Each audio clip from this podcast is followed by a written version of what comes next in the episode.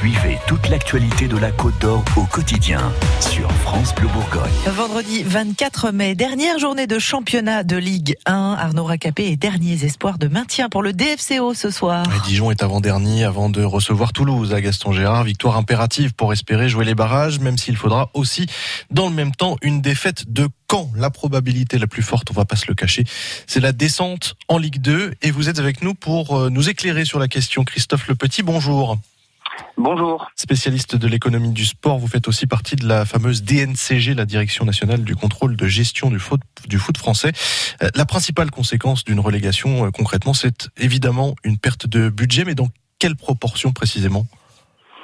C'est une, une, variation qui peut être assez significative. Euh, on peut avoir des budgets qui sont divisés par deux, voire au-delà, euh, entre la entre la Ligue 1 et la Ligue 2. Euh, la perte la plus importante étant, bien entendu, celle des droits télé, puisque un club du niveau de Dijon en Ligue 1 pouvait raisonnablement ambitionner percevoir une petite vingtaine de millions d'euros de droits télé. C'est 17 millions. Hein.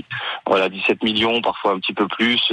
et, et, quand il va être en Ligue 2, il va plutôt toucher raisonnablement entre 5 et 8 millions d'euros. Donc euh, le manque à gagner va être extrêmement conséquent. Et puis s'ajoute à ça, bien sûr, des affluences qui seront peut-être moindres en Ligue 2 qu'elles ne l'étaient en Ligue 1 et des partenaires qui vont peut-être continuer à soutenir le club mais qui qui vont mettre un peu le frein sur leur contribution.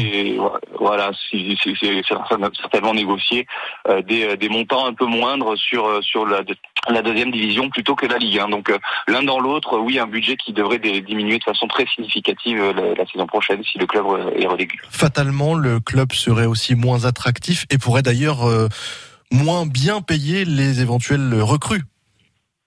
Oui, alors bah, bien évidemment, euh, les revenus baissant, euh, tout naturellement, les charges doivent suivre euh, le, même la même tendance. Alors souvent, des clubs font le pari de maintenir une structure de coûts assez importante dans l'optique justement de remonter immédiatement, mais c'est évident que les salaires proposés à des, à des joueurs en Ligue 2 ne peuvent pas être les mêmes que les salaires proposés à des joueurs en Ligue 1.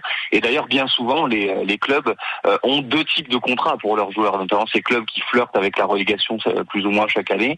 eh bien, un contrat Ligue 1 et un contrat Ligue 2 qui fixent des rémunérations qui sont en conséquence de la division dans, dans laquelle le club évolue. Donc chacun est au courant de ce qui peut se passer. Il peut y avoir aussi des conséquences sociales au sein du club, des licenciements?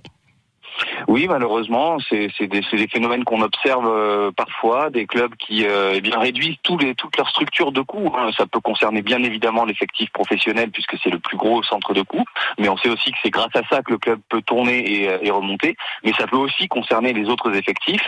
Euh, on peut penser notamment à la structure administrative du club qui peut faire l'objet de réduction d'effectifs avec des licenciements pour motifs économiques, par exemple.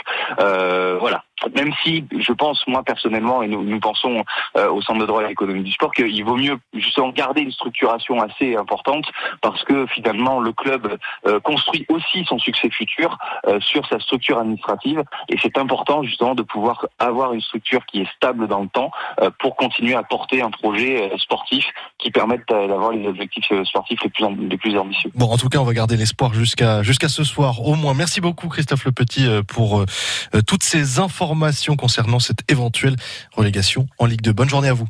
Le restant de l'actualité, c'est dans un instant sur France Bleu Bourgogne.